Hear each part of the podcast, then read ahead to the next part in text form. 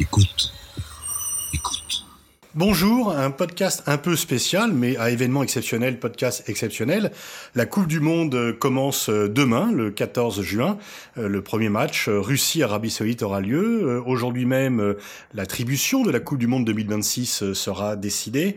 Et donc, ce n'est pas moi qui vais mener l'entretien aujourd'hui, c'est moi qui vais me faire interviewer par Carole Gomez, chercheuse à l'IRIS et qui est spécialisée dans tout ce qui est du domaine du sport, sport féminin, aspects sociétaux du sport et également, bien sûr, géopolitique du sport. Et donc, cette fois-ci, c'est moi qui suis l'invité et je laisse la parole à la puissance invitante, Carole Gomez.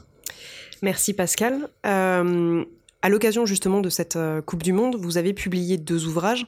Euh, le premier, L'Empire Foot, comment le ballon rond a conquis le monde, et le second, Planète Football, donne justement l'occasion de revenir sur un certain nombre de grands événements liés à la géopolitique du sport. Bah, comment est-ce que vous êtes venu à vous intéresser à cette, à cette question-là et quelle lecture des relations internationales cela donne-t-il? Oui, alors effectivement, je, je, viens de publier deux livres, un livre qui est un essai euh, sur euh, la façon dont le football a conquis le monde, et l'autre qui est une bande dessinée, c'est une façon de s'adresser à un autre public. J'ai été contacté euh, par Stenkis, un éditeur de bande dessinée, qui voulait, avant la Coupe du Monde, faire un livre justement sur la géopolitique du football. J'étais ravi de faire ce nouveau type. Alors, comment je me suis intéressé à cela? Bah, Moi, mon métier, c'est la géopolitique, que je pratique depuis déjà assez longtemps. Par contre, j'ai une passion pour le football, euh, et il y a une vingtaine d'années, enfin un peu plus, d'ailleurs juste avant la Coupe du Monde 98 euh, en France, cette merveilleuse Coupe du Monde qui s'est terminée de la plus belle des manières, j'avais contacté deux éditeurs pour euh, étudier les relations entre football et relations internationales.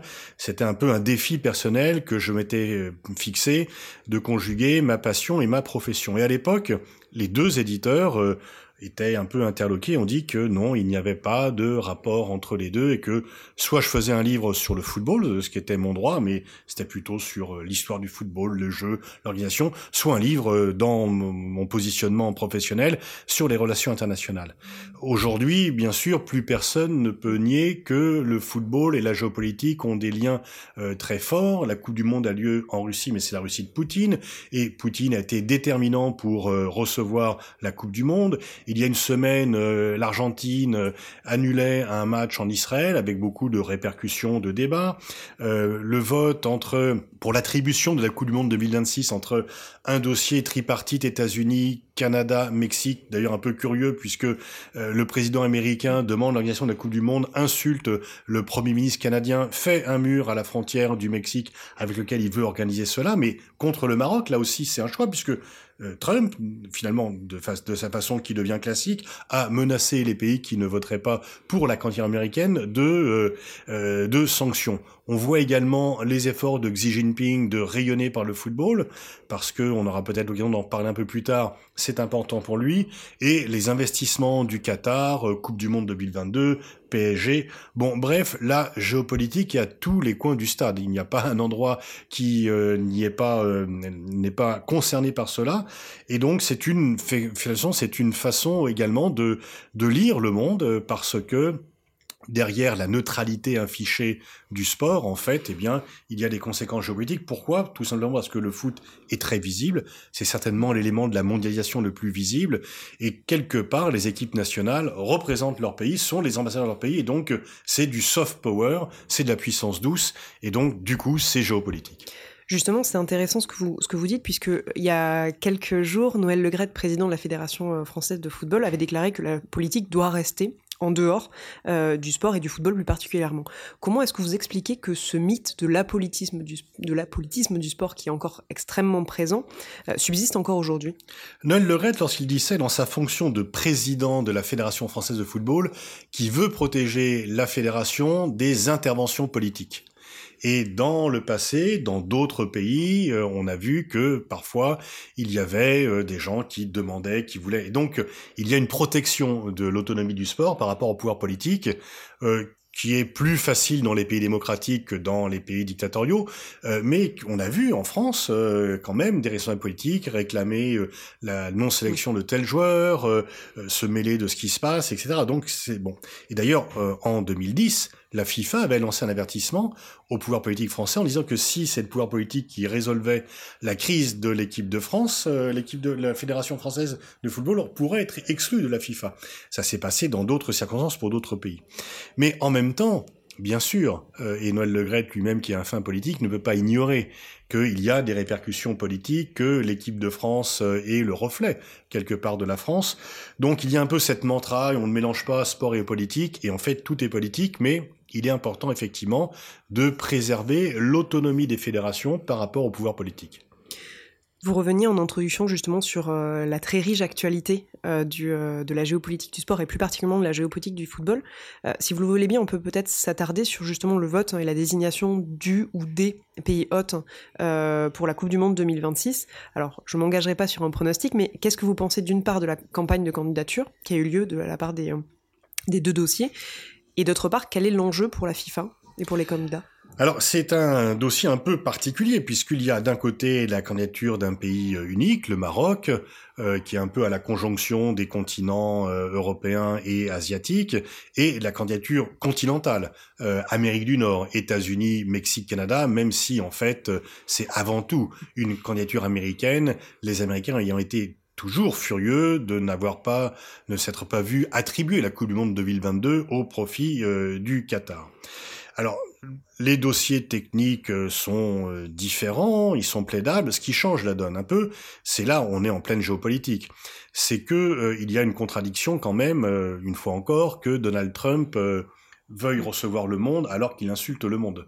Normalement, alors il sera plus président en 2026, même s'il était réélu en 2020. Mais néanmoins, c'est aujourd'hui qu'on va attribuer, c'est demain, aujourd'hui qu'on va attribuer la compétition. Et donc, il y a cette contradiction.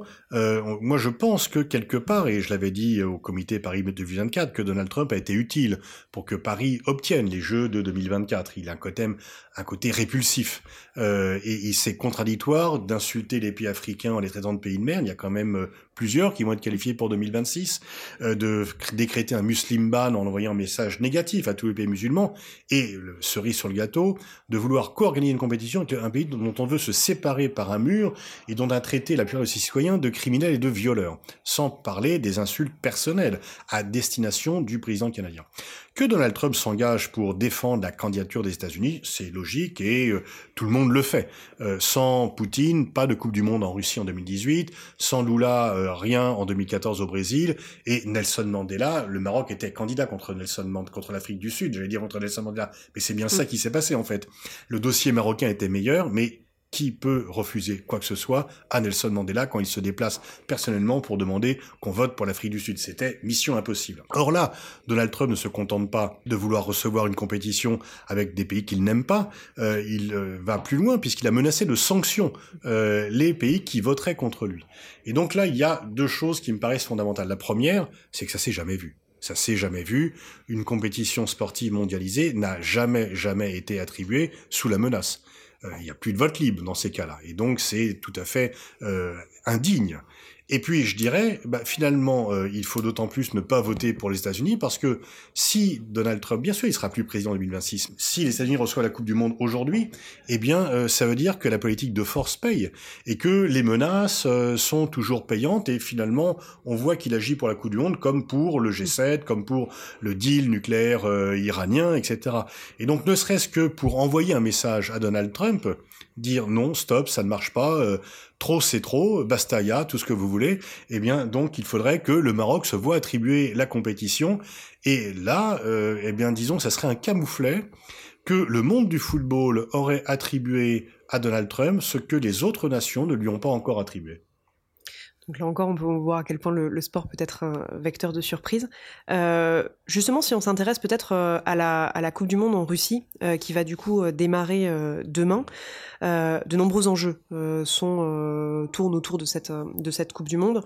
pour vous, quels sont les principaux et comment est-ce que cela s'inscrit dans la, la politique euh, sportive menée par euh, Vladimir Poutine Alors on sait que Poutine mise sur le sport pour euh, donner un meilleur statut à la Russie. Mais il y a également des enjeux intérieurs. Il y a donc des enjeux à la fois internationaux et intérieurs. Poutine lui-même n'aime pas le football, c'est plutôt le judo, le hockey, c'est sport. Euh, on joue pas au football torse nu, donc c'est plus compliqué pour lui.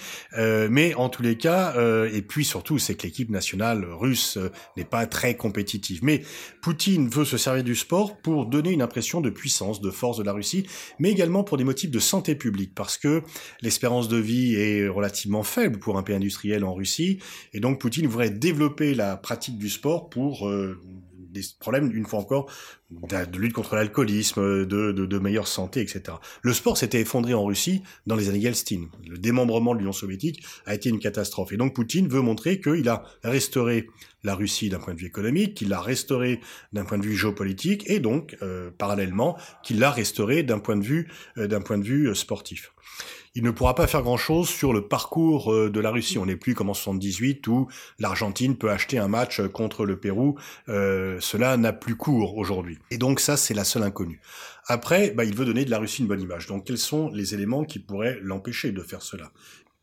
Il y a le risque terroriste. La question s'est déjà posée pour les Jeux d'hiver de Sochi, surtout que c'était dans le Caucase, donc région très troublée les jeux ont été sécurisés, il n'y a pas d'attentat. Bien sûr, il n'y a pas de risque zéro. Il peut toujours y avoir un risque. Rappelez-vous que pour euh, le championnat d'Europe des nations mmh. de football de 2016, certains voulaient ne pas organiser les fan zones pour des raisons de sécurité. Les fan zones ont été organisées, il n'y a pas eu d'attentat.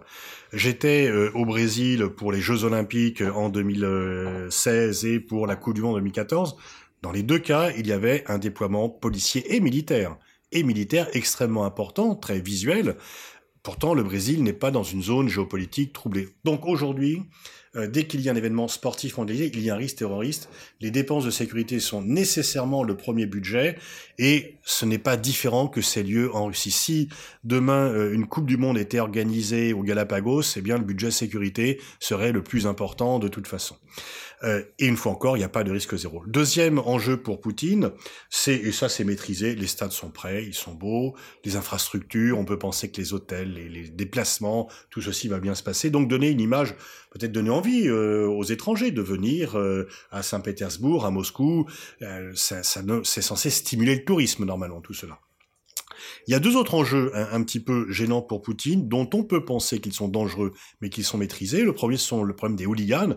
On se rappelle que le plus grave incident, enfin, c'est plus qu'un incident, euh, le, le, drame s'est produit quand des hooligans russes ont attaqué des Anglais qui n'étaient pas eux d'ailleurs des hooligans, qui étaient des spectateurs. Et donc euh, finalement, le problème des hooligans a été quand même en grande partie résolu en Angleterre. Il peut l'être en Russie. Et on peut penser que Poutine est suffisamment attaché à donner une bonne image, et en tout cas on le sait, pour que les hooligans ont été prévenus de se tenir à carreau. Et ce type de message, lorsqu'il est envoyé par les forces de sécurité en Russie par des, sur des nationaux, est assez vite compris. L'autre euh, défi, c'est d'éventuels cris racistes dans les stades, qui sont fréquents malheureusement en Russie. Les, les joueurs noirs ne sont pas toujours acceptés par leurs propres supporters.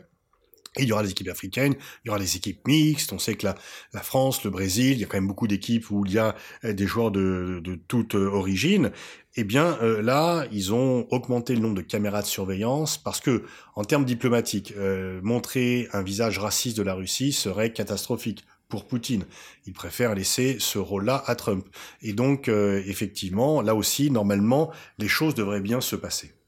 On l'a vu, cette Coupe du Monde est donc éminemment politique, à la fois euh, par le rôle hein, qu'a pu avoir euh, Vladimir Poutine dans cette euh, organisation, mais également par toutes les affaires liées à un éventuel boycott sportif, qui ensuite a été écarté pour plus un, un boycott diplomatique. pour vous, est-ce que justement cette tendance à écarter un boycott sportif est une tendance lourde et quel va être l'impact de ce boycott? Oui, je pense qu'il n'y aura plus de boycott sportif, parce que en fait tout le monde va être de la fête. Et euh, le dernier boycott, voilà, les boycotts sportifs, c'est plutôt les Jeux Olympiques. Les derniers, c'était 80, 84 et 88 pour quelques pays en, Corée du Sud, euh, puisque Cuba, la Corée du Nord avaient boycotté les Jeux. Mais le grand boycott de 80 et le boycott assez répandu de 84 ou celui de 76 à Montréal n'aura plus lieu parce que tout le monde veut en être.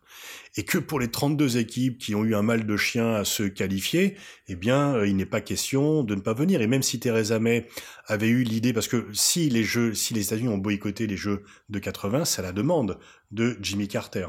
Pour des raisons de politique intérieure. Il voulait montrer, euh, ça n'a servi à rien d'ailleurs, il voulait montrer sa fermeté pour euh, couper l'herbe sous le pied à Ronald Reagan qui voulait donner une image de fermeté et qui accusait Carter de faiblesse mais des sportifs américains ont été privés de médailles. Et pendant ce temps-là, il y a toujours des échanges culturels, des échanges économiques avec euh, l'Union soviétique. Donc, c'est souvent on demande aux sportifs, ceux les intellectuels qui demandent aux sportifs de ne pas aller aux Jeux Olympiques ou à une Coupe du Monde parce que ce pays leur déplaît, ne disent pas qu'il ne faut pas exporter des films ou des œuvres culturelles dans ce pays. C'est toujours sur les sportifs que ça repose.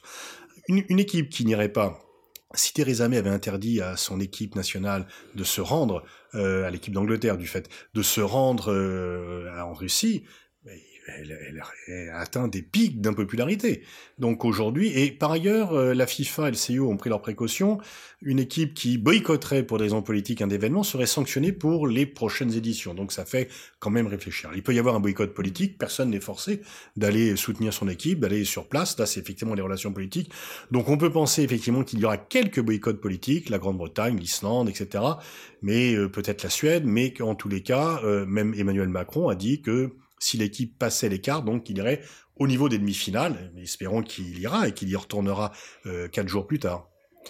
Euh, on va peut-être clore cette, cette, partie sur la, Coupe du Monde de football en Russie pour peut-être faire un petit bond dans le temps. Euh, la France va accueillir dans un peu à peu près un an euh, un très grand événement sportif, la Coupe du Monde féminine de football. Euh, vous consacrez dans, euh, dans vos livres justement certains passages sur justement l'émergence de nouveaux acteurs sur la scène sportive internationale au premier rang desquels les femmes. Est-ce que peut-être vous pourriez un peu aborder cette question-là? Oui, pendant très longtemps, le football, c'était quand même le repère des machos. C'était voilà le, et le football féminin a été a commencé à naître, puis il a été arrêté, pas uniquement par Vichy d'ailleurs en France également, euh, à partir des années 30. Et bon, on a des reportages anciens où euh, les hommes se gaussent de la pratique féminine du football. Celle-ci quand même s'est largement développée. On voit que les audiences télévisées euh, de l'équipe féminine de football sont de plus en plus suivies. Alors il y a toujours un écart d'organisation, de, salaire entre les joueuses et les joueurs, parce qu'il y a mmh. euh, plus de sponsors et plus euh, de téléspectateurs pour les joueurs que pour les joueuses, mais en tous les cas, l'écart se resserre en tous les cas. Et la pratique aussi, euh, que je cite une auteure qui disait qu'auparavant, on se, les filles se demandaient si elles pouvaient jouer au football. Maintenant, elles se demandent où elles vont jouer au football. La Fédération française de football, sous la, la houlette de La Legrette, mais aussi de Florence Ardois et de Brigitte Henriquez, a pris des mesures pour développer le football féminin. Il faut aussi qu'il y ait des équipements, des entraîneurs, des éducateurs. Et on voit qu'il y a une très forte augmentation du nombre de licenciés. Il y a maintenant un championnat professionnel euh, de première division qui est de bonne tenue, avec un club Lyon qui a vraiment qui a mainmise sur les euh, Ligue européenne et rendons hommage à Jean-Michel Aulas pour avoir été un pionnier en la matière de développement féminin. Donc on voit que le football féminin se développe en France et que dans les pays comme les pays nordiques, il est depuis longtemps, pour des raisons liées à une plus grande parité euh, entre hommes et femmes, euh, il est depuis longtemps développé. Il, se, il est plus puissant, le football américain féminin trust les titres olympiques et de la Coupe du Monde. Il est également très développé en Chine. Et donc effectivement... Mao Tse-tung avait dit que les femmes étaient la moitié du ciel et, et, Aragon que c'était l'avenir de l'homme, eh bien on peut dire que euh, effectivement cette moitié du ciel qui n'est pas encore tout à fait occupée par le football, euh, les femmes sont certainement à l'avenir du football et la perspective de développement en termes non seulement de pratiquantes, mais également de spectatrices et de téléspectatrices, parce que bah, maintenant, quand on regarde un match de foot, il n'y a pas que des hommes ensemble sur les gradins ou sur une banquette, mais on voit plutôt des populations de plus en plus mixtes. Et c'est tant mieux. Euh, vous avez fait référence justement à la Chine, euh, qui est en train de devenir euh, petit à petit un très qui, entend devenir un très grand acteur sur le plan de la scène sportive international et plus particulièrement du football. Est-ce que vous pourriez revenir un peu sur euh, l'émergence de la Chine, euh, euh, la faisant passer de nain footballistique à futur espoir? Oui, c'est un peu toute l'histoire des relations de la Chine populaire avec le sport. Du temps de Mao Tse-tung, le sport c'était le sport professionnel, c'était le sport des bourgeois, on le faisait pas. Puis après ils se sont rendus compte que c'était intéressant, mais souvent ils faisaient exprès de perdre contre les équipes africaines pour dire, voyez, nous on est des vrais communistes, on vous traite sur un pied d'égalité, alors que les méchants soviétiques sont des néo-impérialistes et veulent vous mépriser en vous faisant subir des défaites. Et puis après, eh ben, on est passé de Mao à Deng Xiaoping et la Chine s'est mise au sport, elle s'y a mis de façon active, intensive, de fois un peu de façon un peu dopée pendant quelques temps, euh, mais la Chine a gagné les Jeux Olympiques de Pékin et elle a eu le plus grand nombre de médailles. Le football est très en retard parce que la Chine ne s'est qualifiée qu'une seule fois pour la Coupe du Monde de football, c'était en 2002. C'était plus facile puisqu'il y avait, elle avait lieu en Corée du Sud et au Japon et qui était donc qualifiée d'office comme tout pays organisateur et donc le tableau était plutôt libre pour la Chine qui a pu se qualifier. Elle a quand même subi trois défaites dans euh, phase de poule et depuis elle ne s'est plus qualifiée. Or, Xi Jinping est lui-même un fan de football, mais même s'il ne le serait pas, je crois qu'il aurait pris les mêmes décisions. Euh, il a pensé, un peu comme De Gaulle avait pensé qu'on ne pouvait pas restaurer l'image de la France lorsqu'il avait au pouvoir et avoir un bilan aussi dramatique aux Jeux olympiques de Rome, Xi Jinping a dit que la Chine, qui doit être, selon lui, la première puissance mondiale, ne peut pas être un nain footballistique dans le sport universel, le sport le plus répandu. Et donc, il a ouvert les vannes financières, même si elles sont un peu réduites au cours depuis un an, mais quand même, elles restent largement ouvertes, par euh, à la fois la base et le sommet. La base, c'est multiplier les académies de football.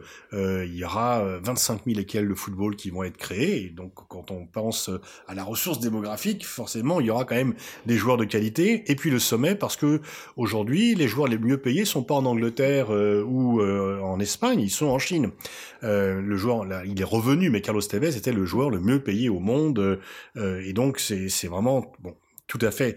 Et l'idée, c'est un d'organiser pour 2030. Je crois, on, peut se dire que c'est peut-être même pas la peine de faire voter. Il devrait être attribué à la Chine en 2030. Je plaisante bien sûr. Et euh, les Chinois ont pour ambition de gagner la Coupe du Monde avant 2050. Donc euh, la Chine se met au football. Elle s'y met intensément. Dans les rues de Pékin, vous voyez beaucoup et de Shanghai et de toutes les villes chinoises, vous voyez des gens avec des maillots pas encore euh, d'équipe française, plutôt d'ailleurs des, maillots de club, pas que d'équipe nationale. Et euh, pendant, et je suis à peu près persuadé que les Chinois vont mettre leur réveil pour euh, regarder les matchs, même si leur équipe nationale n'est pas qualifiée. C'est ce qu'ils avaient fait avec intensité en 98 pour la Coupe du Monde en France. On a abordé la politique, euh, la diplomatie sportive russe, on a abordé un peu l'aspect euh, chinois de la géopolitique du sport. Euh, on pourrait peut-être terminer sur la diplomatie sportive française avec un certain nombre de grands événements sportifs dans les prochaines années. Euh, comment est-ce que vous, voyez le développement de cette diplomatie sportive euh, française? Pendant très longtemps, c'est vrai qu'il y avait à la fois un peu un mépris des élites intellectuelles et politiques pour le sport, mais en même temps la perception que c'était important.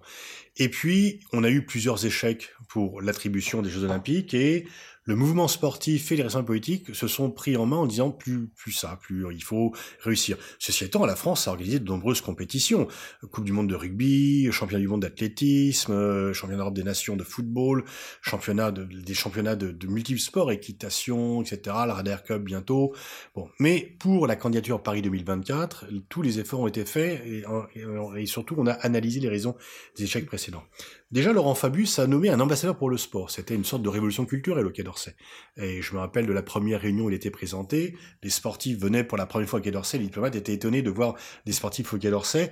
Donc, il y a eu quand même un rapprochement de ces deux mondes et désormais, le fait que justement, euh, pour bien montrer que foot et politique sont pas euh, complètement séparés, c'est que euh, l'impact euh, politique pour la diplomatie française du sport est bien intégré et que le succès de Paris 2024, c'était cela.